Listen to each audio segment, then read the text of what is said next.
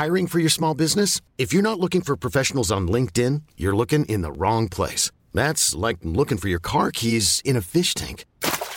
LinkedIn helps you hire professionals you can't find anywhere else, even those who aren't actively searching for a new job but might be open to the perfect role. In a given month, over 70% of LinkedIn users don't even visit other leading job sites. So start looking in the right place. With LinkedIn, you can hire professionals like a professional. Post your free job on linkedin.com slash achieve today.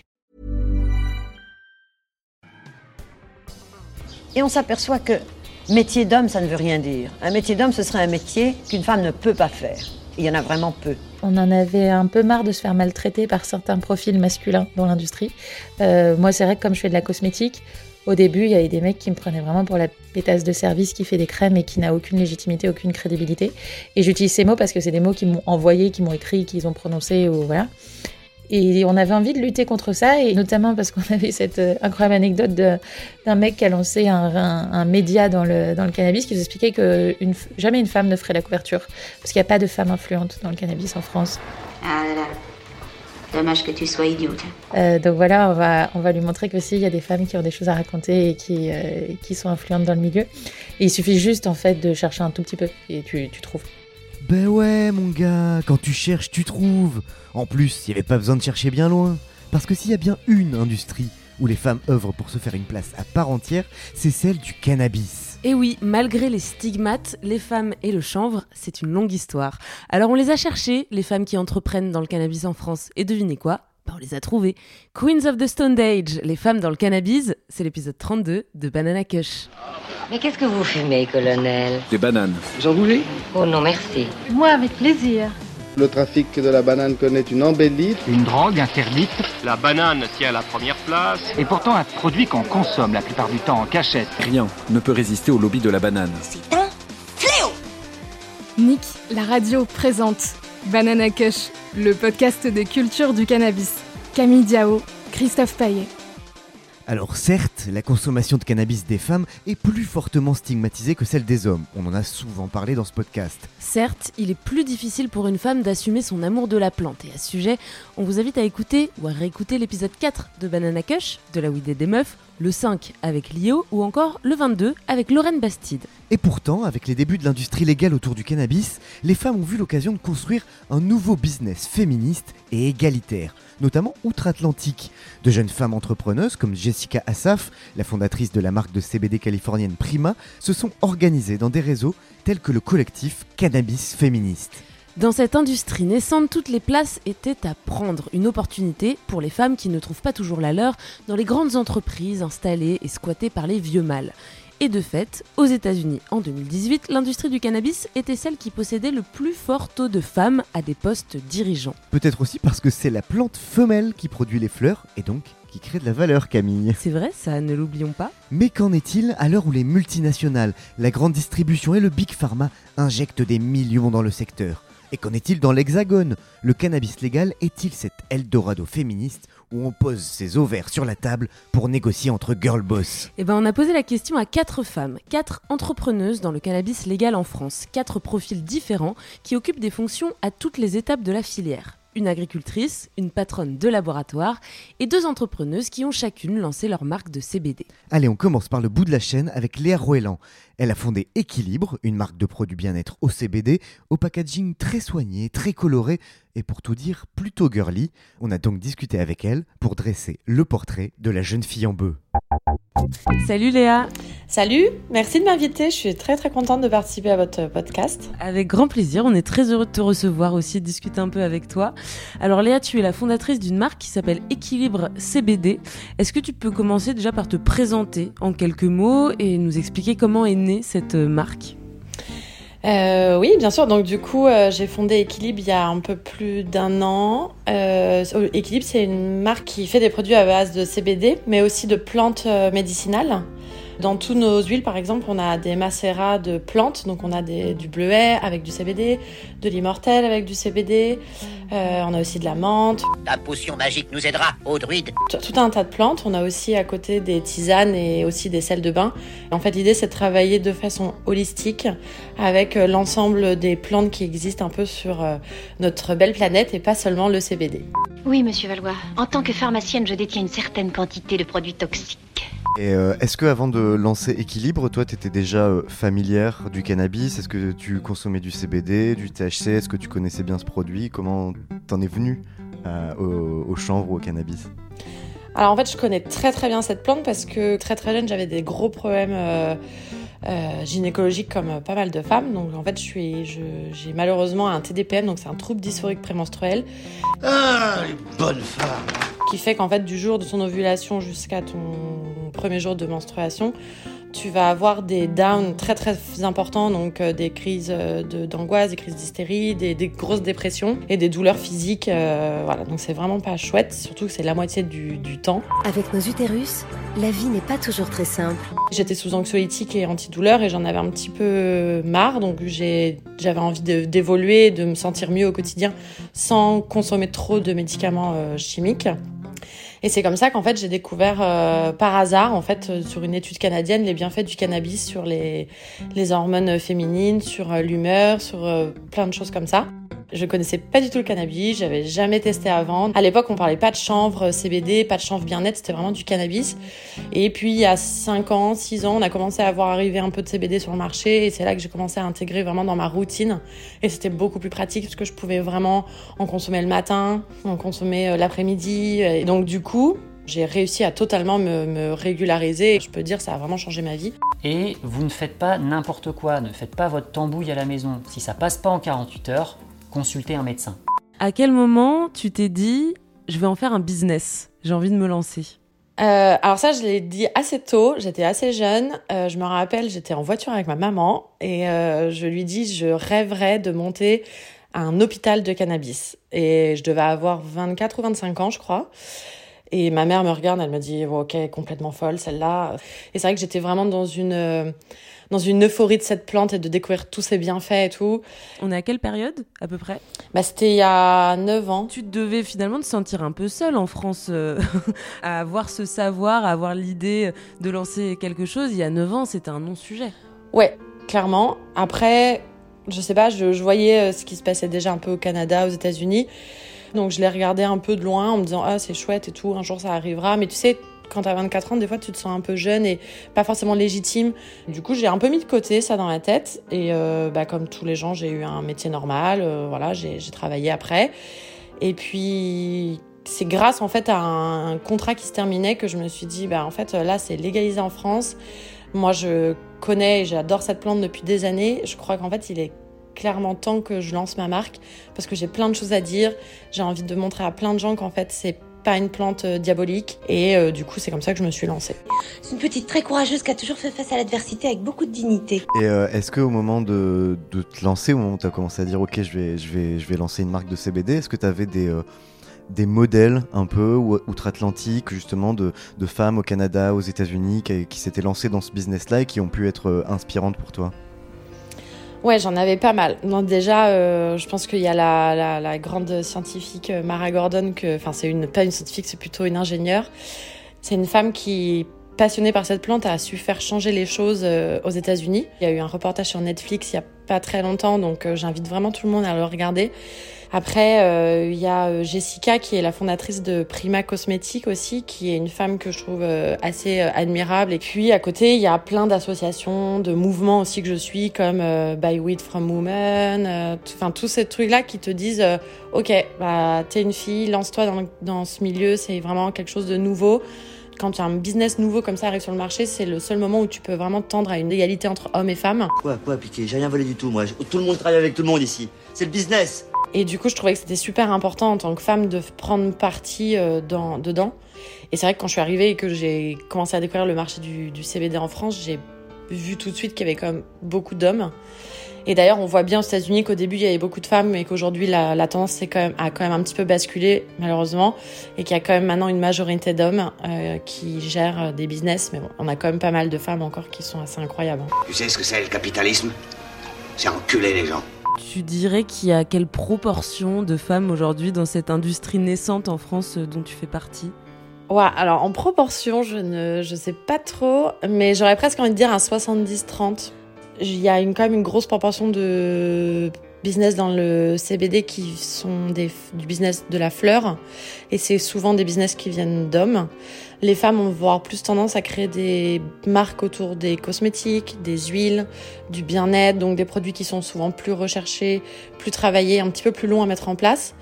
Ce qui fait que du coup, euh, c'est des projets qui prennent plus de temps à sortir, à mûrir. Et, comment tu expliques euh, finalement cette euh, différenciation qui est très genrée, presque un peu cliché?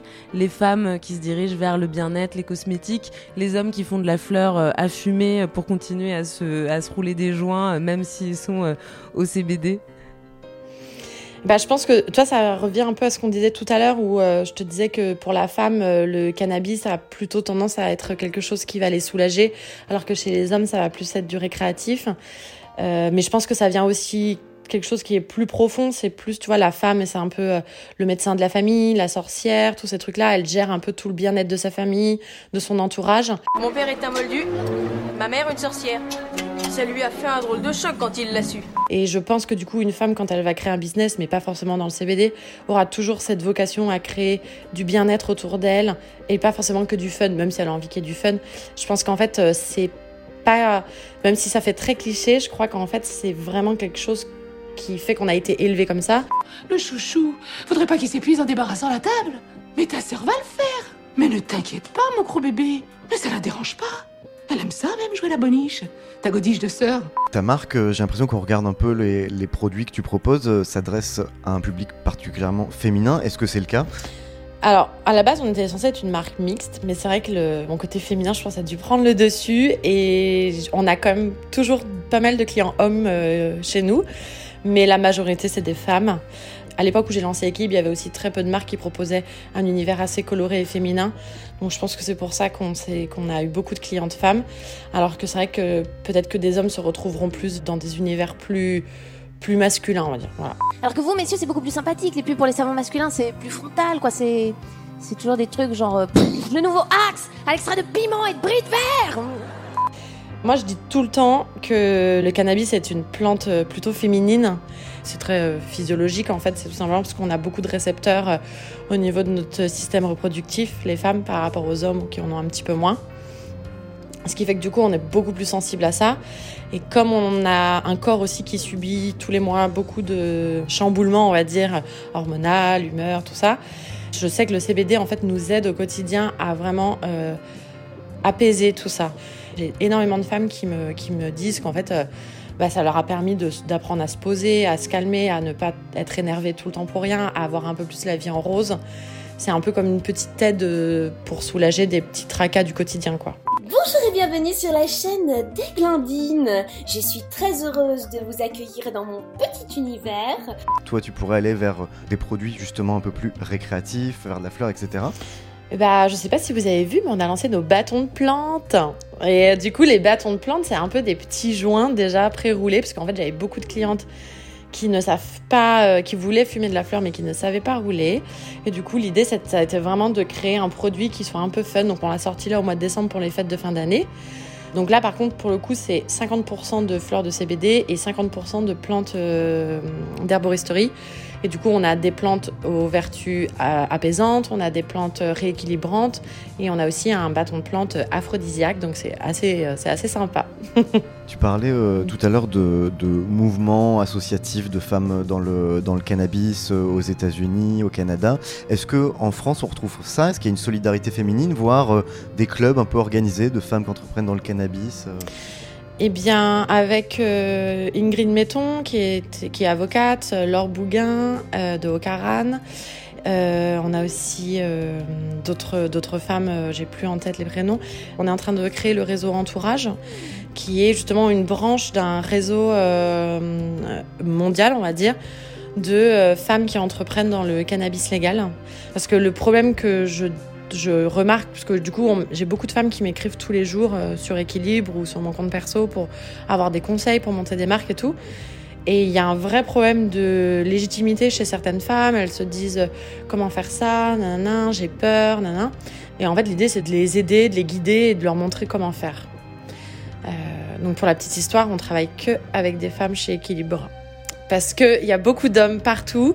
Et du coup, l'idée, c'était vraiment de toutes les filles qui me rejoignent dans l'aventure. Salut, jeune entrepreneur. Pour le moment, c'était d'avoir un maximum de femmes pour pouvoir euh, travailler, créer un peu une communauté et après on s'ouvrira et on... Alors c'est pas du sexisme. Hein. Ah non, non. Ah si, si. C'est vraiment l'idée de, de donner les chances à tout le monde. J'ai beaucoup de candidatures de garçons, mais j'en ai très peu de femmes et du coup j'avais très envie d'avoir un maximum de femmes autour de la marque. Donc j'imagine que l'idée du réseau euh, entourage, euh, enfin de la branche française que vous êtes en train de structurer, euh, c'est aussi peut-être un jour de réussir à, à atteindre la parité dans cette industrie en France. Ah bah totalement. Moi je suis persuadée que ça va, ça va venir. On voit aujourd'hui énormément de marques qui se créent par des femmes. Et je pense qu'avec la nouvelle génération de femmes aussi qui arrivent, qui sont beaucoup plus entrepreneuses, euh, on arrivera justement à faire, à changer les choses.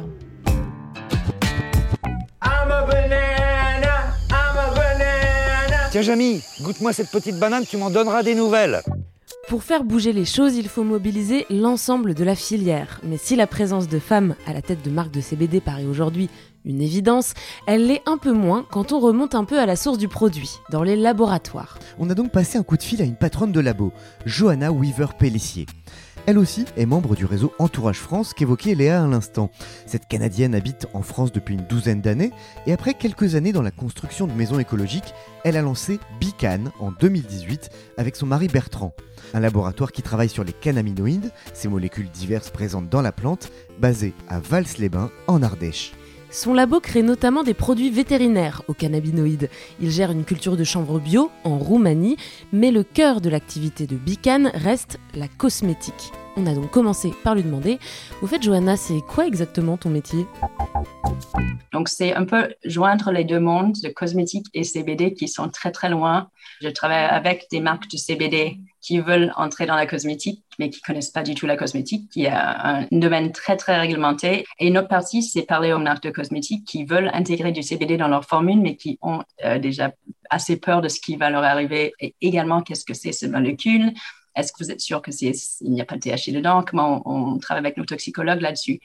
Mais alors, comment une Canadienne en arrive-t-elle à ouvrir un laboratoire de produits cosmétiques au CBD au fin fond de l'Ardèche? Johanna nous a tout raconté. Étant canadienne, bon, bien sûr, le, le cannabis ne m'était pas étranger. Vu que c'était pas très tabou, ça m'intéressait pas. Je, consommais très, très peu. Par contre, euh, j'ai beaucoup de personnes de mon entourage qui consomment assez, assez fréquemment et j'avais jamais cette idée que c'était une substance très nocive en soi. C'était très accepté euh, socialement. Euh, mais en termes de CBD, je, ne connaissais pas cette molécule avant la première conférence et j'ai eu un petit échantillon du CBD qui m'a euh, complètement bouleversée parce que j'ai un acouphène depuis la, naissance, depuis mon enfance au moins. Ça va avec le rythme de mon cœur. Donc c'est vraiment un bruit qui change de tempo qui rend très difficile d'écouter la musique et autres. Et d'un coup, en prenant du CBD pendant deux jours, mais vraiment même le premier jour, je me suis dit, il y a quelque chose qui se passe dans mes oreilles. Mon acouphène pulsatile est devenu flat, en fait, devenu constant. Donc, ça peut paraître mineur. Pour moi, ça m'a complètement changé ma manière de vivre parce que je peux écouter de la musique, je peux... Euh, me concentrer beaucoup mieux. Ça m'a vraiment changé mon quotidien, euh, mais surtout ce que je vois, euh, ce que ça peut faire pour les autres. Les cosmétiques, je pense qu'on va juste halluciné. franchement, pardon pour le mot, que ça peut faire sur, euh, pour la peau euh, et via la peau. C'est quasiment illimité parce qu'on ne parle pas que de CBD. Le CBG euh, est très très prometteur. Il y en, a, aura d'autres qui vont être ajoutés et d'autres parties du chanvre qui, qui peuvent être utiles pour la cosmétique. Donc je pense que ça va vraiment exploser. C'est vraiment très gratifiant. La place des femmes dans l'industrie en France est-elle comparable à celle de leurs homologues outre-Atlantique? En tant que Canadienne, Johanna Weaver-Pellissier était la personne tout indiquée pour nous éclairer sur le sujet. En France, je trouve que jusqu'ici, je, je, trouve beaucoup de femmes dans le cannabis et je suis ravie de ce, de ce fait.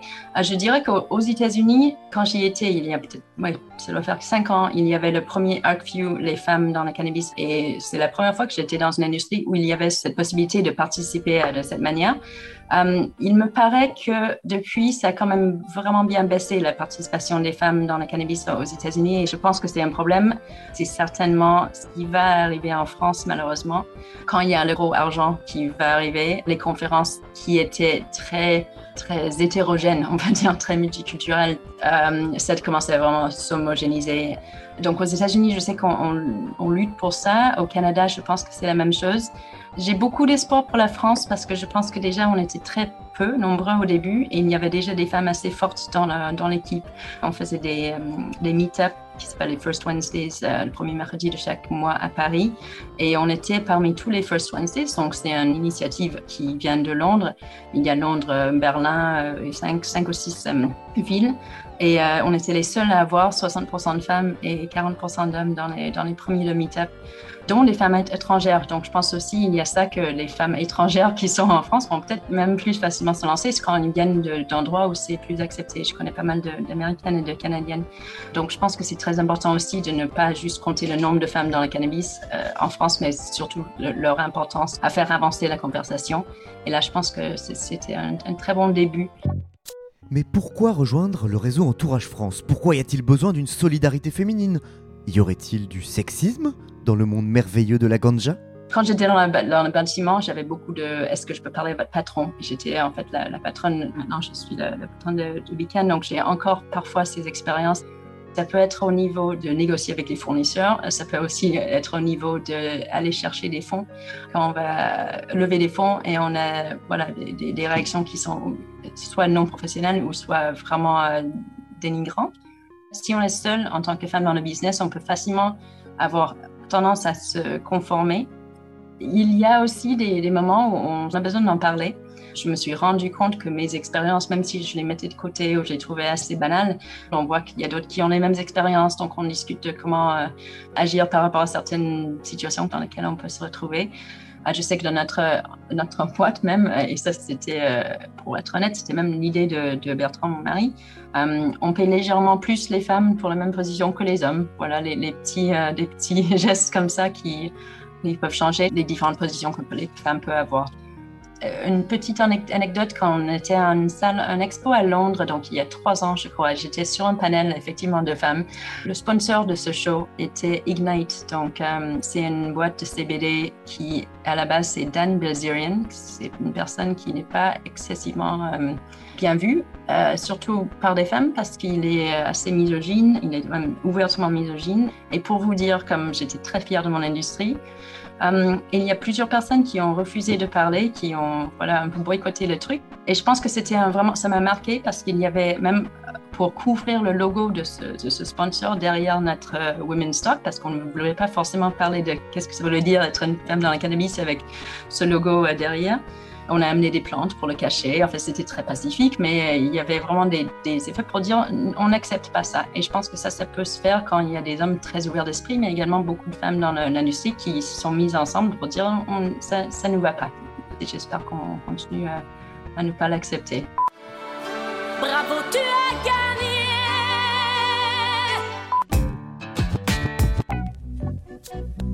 Nick, la radio présente Il a une banane dans l'oreille. Ouais, il a une banane dans l'oreille. Ah ouais, il a une banane dans l'oreille.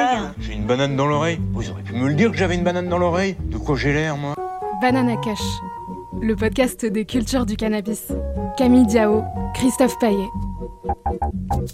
Pour combattre le machisme dans l'industrie, les femmes du cannabis ont donc créé le réseau Entourage France. Et pour en savoir plus sur ce Girls Club, on a discuté directement avec celle qui l'a cofondé, Laure Bougain. Et si son nom vous évoque quelque chose, c'est que vous êtes un auditeur fidèle de Banana Kush.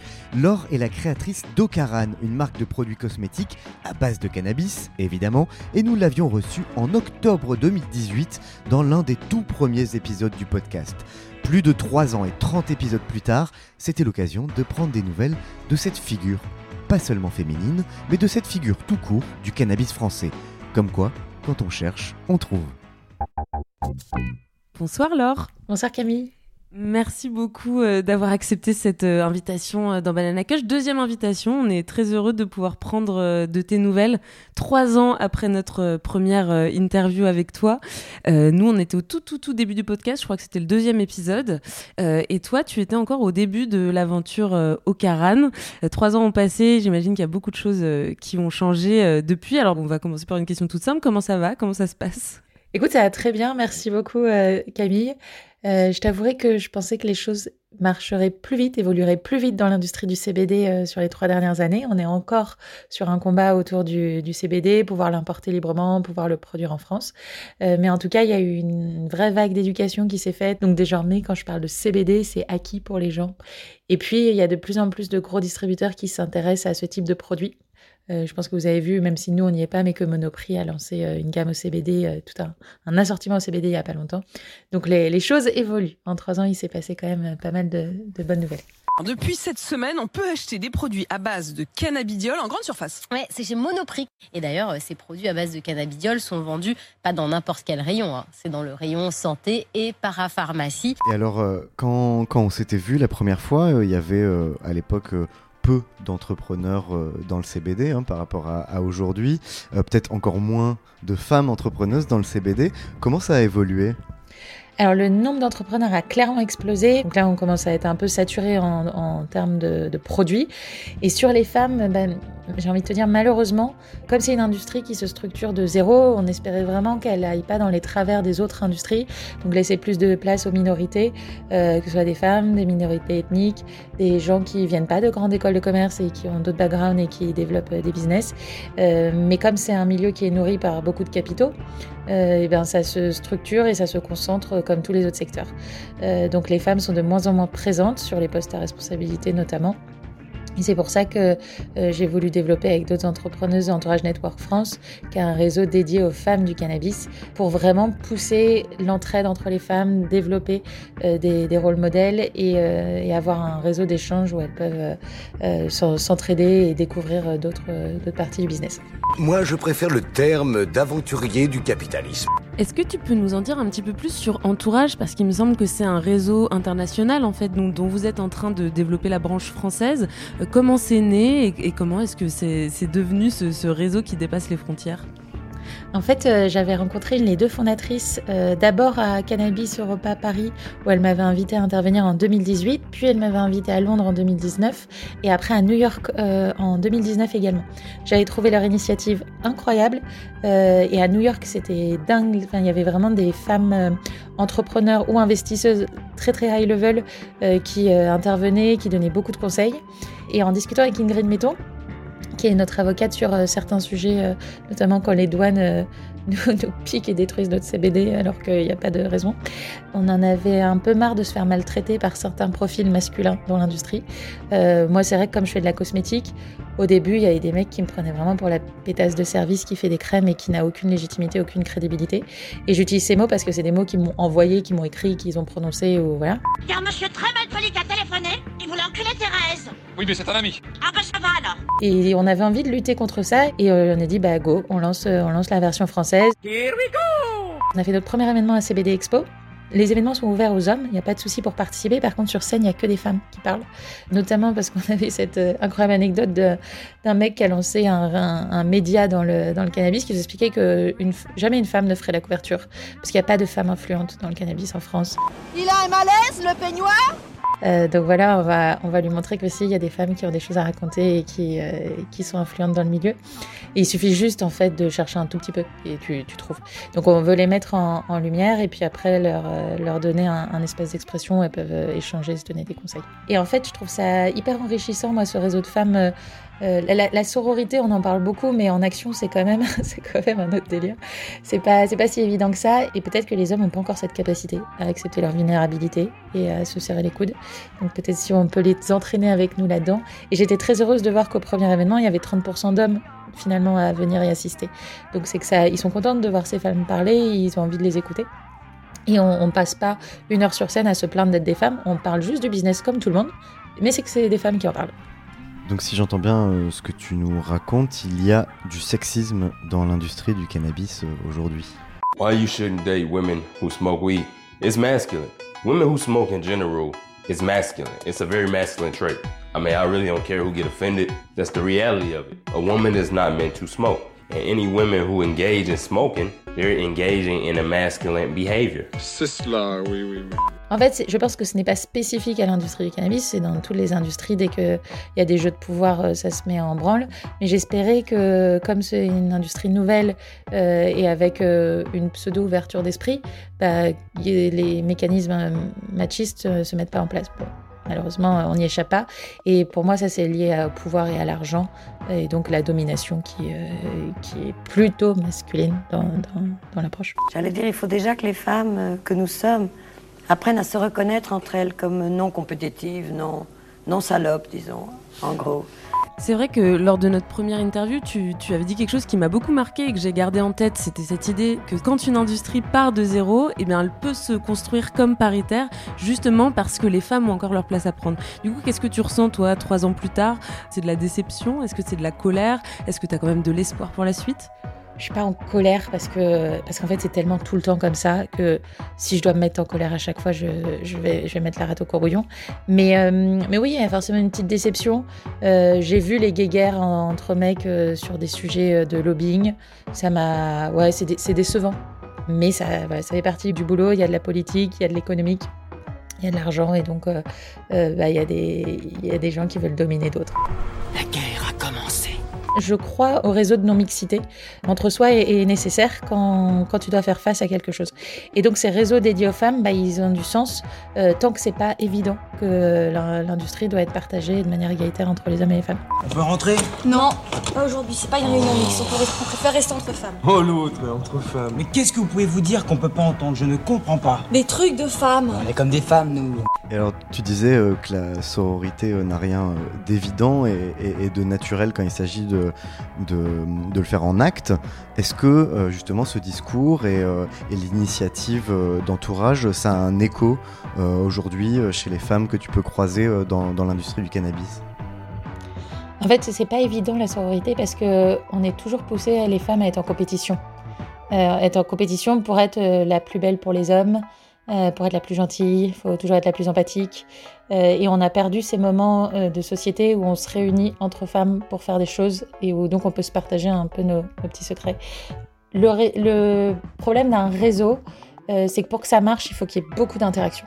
Donc là, ce qui était important, nous, au début, c'est qu'on rencontre chacune des personnes, on peut lui parler. Pour l'instant, on a beaucoup WhatsApp, il n'y a que 20 personnes, même s'il y en a plus qui viennent aux événements, parce qu'il faut vraiment que les filles se sentent libres de parler entre elles. Donc, ça peut créer quelques frustrations de personnes qui me disent bah euh, moi ok je ne suis pas acceptée dans la boucle. Bah oui parce qu'en fait on t'a pas rencontré on ne connaît pas on ne s'est pas quitté. Donc on, on peut pas juste comme ça euh, soudainement tous s'entraider sans s'être vus en vrai. Mais globalement les, le- enfin, le- c'est que des retours positifs. Quelles sont les formalités pour faire partie du club? Et euh, alors justement, euh, Léa Ruellan qu'on a interviewée et qui fait aussi partie euh, du réseau, elle, elle nous disait qu'avec euh, sa marque Équilibre, elle essaye, enfin pas elle essaye d'ailleurs, mais elle travaille uniquement avec euh, des femmes. Est-ce que toi, c'est quelque chose que tu appliques aussi euh, dans ton business? Alors non, c'est pas un choix délibéré. Il se trouve que actuellement, j'ai huit filles et un mec. Mais ça n'a pas toujours été comme ça. Il y a des moments où j'avais plus de mecs. Par contre, il y a- on m'avait fait remarquer, euh, et c'était très vrai, que tous les hommes que j'avais dans mon équipe étaient toujours plus petits que moi. Alors il faut savoir, moi je suis assez grande, je fais quasiment 1m75, et j'avais une coach qui m'avait dit, mais c'est aussi lié au problème d'une question d'autorité. En fait, des mecs grands, bah, ils n'ont pas envie d'être euh, gérés par, euh, par, une, par une nana, quoi. Tu sais, moi, pour moi, les femmes, j'aime pas ça, c'est de la saloperie. Donc il y, a- il y a un sujet sur euh, l'autorité en tant que femme euh, et la hiérarchie en tant que femme, je pense. Je suis présidente de la République. C'est une qualité, pas un défaut. Alors, pour un homme, oui, peut-être. Pour une femme, c'est plus compliqué. Et au-delà des personnes qui travaillent euh, pour Ocaran, dans tes relations avec les fournisseurs, euh, avec les labos, avec le- les chanvriers, etc., est-ce que euh, la question du genre se pose? Non, mais tu as des métiers, bah, dans les agriculteurs, forcément, nous, on n'a que des mecs. Dans les labos cosmétiques, j'ai que des filles. C'est plus voilà l'éducation qui fait que, que c'est construit ainsi. C'est des métiers qui sont euh, genrés euh, ou sexés euh, de, manière très stéréotypée. À chacun son métier et les vaches seront bien gardées. Cette espèce de barrière de genre, on la retrouve aussi dans le type de produits qui sont euh, proposés par les entrepreneurs ou entrepreneuses qui montent euh, des marques de CBD. Euh, c'est vrai que les entrepreneuses vont avoir plus tendance à se diriger vers des huiles, des cosmétiques comme tu le fais, et les hommes vont plus bah, vendre de la fleur, à fumer. Qu'est-ce que tu en penses toi de cette barrière genrée-là Moi pour le coup j'ai créé une marque unisexe. Au Karen, c'est euh, pour les hommes comme pour les femmes. On a 30% de clients hommes sur notre e-shop, euh, donc qui est non négligeable pour une marque de cosmétiques qui surprend souvent. Euh, et nos odeurs sont des odeurs qui sont pareilles, sans, sans genre, très fraîches, très vertes. et on, nous dit souvent que c'est surprenant, mais en fait, vraiment mon constat à la base, moi au Karen, la première version, les premiers produits qui sont arrivés sur le marché en 2016, ils étaient pour hommes, parce que le chanvre était utilisé par les barbiers depuis très très longtemps. Euh, pour ses vertus anti-inflammatoires. Et moi, j'avais bossé en stage, mais j'avais fait des stages dans la cosmétique féminine et j'avais trouvé ça hyper anxiogène, tout autour du jeunisme, de l'anti-âge, les messages qu'on devait passer, c'était toujours des messages pour faire peur de vieillir et ça m'avait saoulé et je m'étais dit, je ne veux surtout pas perpétuer ça. Donc, je vais faire la cosmétique masculine, c'est plus sympa et le chanvre pour les hommes, ça, ça faisait sens. Et en fait, très rapidement, je me suis rendu compte de deux choses. La première, en bossant avec les labos, c'est que c'était exactement les mêmes formules et que la seule différence entre hommes et femmes, c'était le packaging, le prix et le parfum. Tu sens l'essence C'est un parfum comme un autre. Et la deuxième, c'est que comme moi j'étais une femme, même si j'avais fait des produits pour hommes, j'avais fait des choses assez euh, ronds en termes de galénique, de parfum, c'était quand même assez féminin. Et finalement, ça plaisait beaucoup à mes potes femmes aussi. Euh, et du coup, bah, on a fait la deuxième version, qui était une version euh, mixte. Et, depuis, on est resté, on est resté mixte. Équaton est une lotion spécialement conçue qui nettoie et purifie votre peau et fait disparaître tous les points noirs. Et là, vous me dites, il reste un cratère. Bon, d'accord. Et les fleurs, c'est pas exclu qu'on en fasse un jour, mais j'ai pas trouvé comment encore. Au-delà des infusions évidemment qu'on a sorties. Ok, bah super, merci beaucoup. Merci beaucoup Laure. Merci à vous pour l'interview et euh, belle vie à, Banana Kush. Belle journée à vous. Banana Kush. Yes, we have no Sur Nick, la radio. We have no bananas today. Bananas today.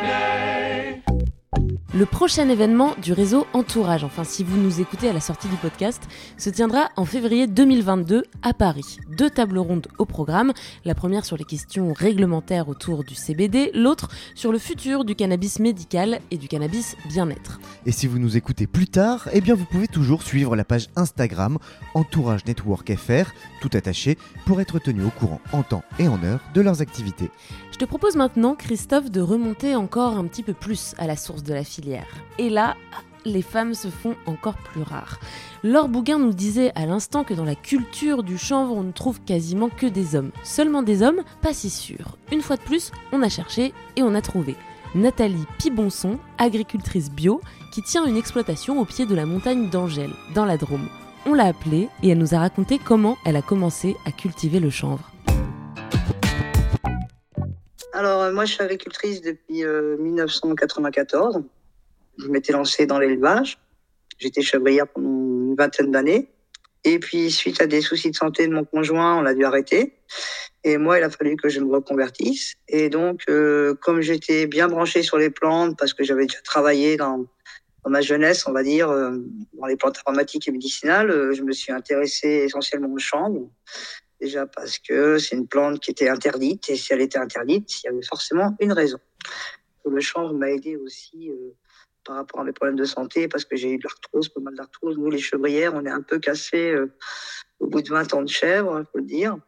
Donc le chanvre m'a beaucoup aidé. Ça fait 10 ans, moi, personnellement, que j'en utilise pour me soigner. Et j'ai dû attendre 2018 euh, pour que l'ONU le retire de la liste des drogues et afin de le travailler, de le commercialiser. Et donc, euh, je suis arrivée euh, sur les marchés pendant l'hiver 2018-2019 avec mes fleurs, ma tisane. J'ai commencé avec très peu de produits au départ parce que je voulais savoir si ça passait déjà. Et puis, je me suis aperçue que ben, petit à petit, euh, on me laissait euh, m'installer, vendre mon produit.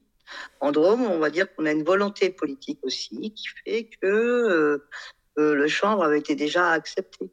J'ai eu des contrôles, bien sûr, ce qui est normal. Hein. Euh, j'ai une boutique en ligne. C'était un parcours assez euh, chaotique au départ, mais euh, intéressant. J'en produis pas tout ça. Je produis, on produit sur 3000 mètres carrés parce qu'on n'a pas besoin d'en faire plus. Et on met entre 1000, 2000 plants. Comme on fait ça à la main pas la machine, ça dépend de notre énergie de l'année. Si se lancer dans cette nouvelle activité n'a pas été simple, Nathalie tient toujours à rappeler qu'en France, le chanvre est une culture traditionnelle et historique, souvent oubliée, sauf par nos anciens et notamment par nos anciennes. Oui, on l'a complètement oublié parce qu'avant on parlait pas de chanvre et de cannabis parce que de toute façon cannabis c'est le nom latin du mot chanvre. De toute façon on ne différencie que par son nom latin. Elle a des propriétés médicinales qui sont intéressantes que j'ai retrouvées dans des vieux livres d'herboristes. Je vous disais donc que j'ai préparé quelques mixtures ce matin. Quelqu'un saurait-il ce que sont ces différentes potions? Non seulement il y avait une culture du chanvre, mais il y avait des, des huiles de cannabis qui étaient dans toutes nos pharmacies. Les anciens, ils avaient de l'huile de cannabis dans leur pharmacie qui leur soignait les bobos de tous les jours. Les femmes le, cuisinaient dans les, dans les fermes. Euh, et puis les animaux le consommaient aussi.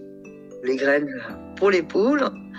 Je me suis dit, bah, ça serait quand même bien que dans la continuité des plantes aromatiques et médicinales qu'on a à, à, cultiver pour soigner les gens, on devrait y réintroduire le chanvre. On l'a quitté de nos pharmacies il y a 70 ans parce qu'on nous l'interdit. Eh ben, il est temps de le remettre. Le chanvre, il n'a pas été oublié de tout le monde non plus. Il est méconnu des nouvelles générations, c'est normal, hein, mais il n'est pas méconnu de nos anciens. Mais alors, elle doit se sentir parfois bien seule, hein, Nathalie. Y en a-t-il d'autres, des femmes qui cultivent le chanvre en France? Alors oui, il y en a quand même. J'en ai pas beaucoup. Hein. Je trouve qu'il y en a même pas assez. J'ai embauché mes copines hein, pour qu'elles viennent m'aider à conditionnement, transformation, parce que j'ai envie de partager ça avec elles aussi. Donc je les ai embauchées. Non mais je suis ravie moi d'aider ces femmes. Ravie, ravie, ravie. Parce qu'en en, en fait, euh, je dirais que les hommes prenaient plus de risques à cultiver du cannabis.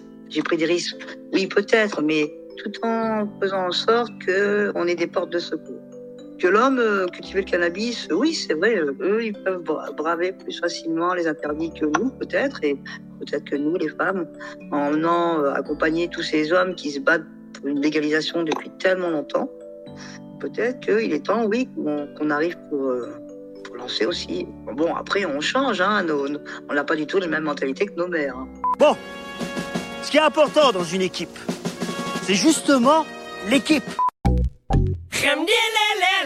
Banana Kush, Camille Diao, Christophe Paillet.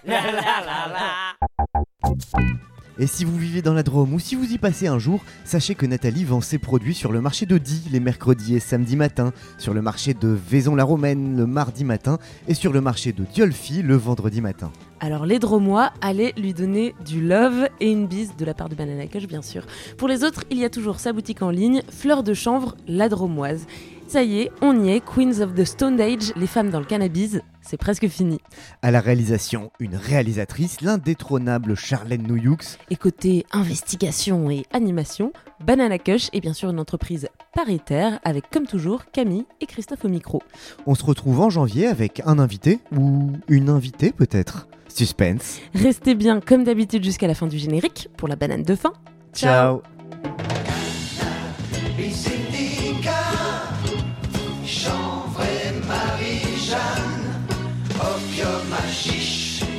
Blanche-Neige, Trip et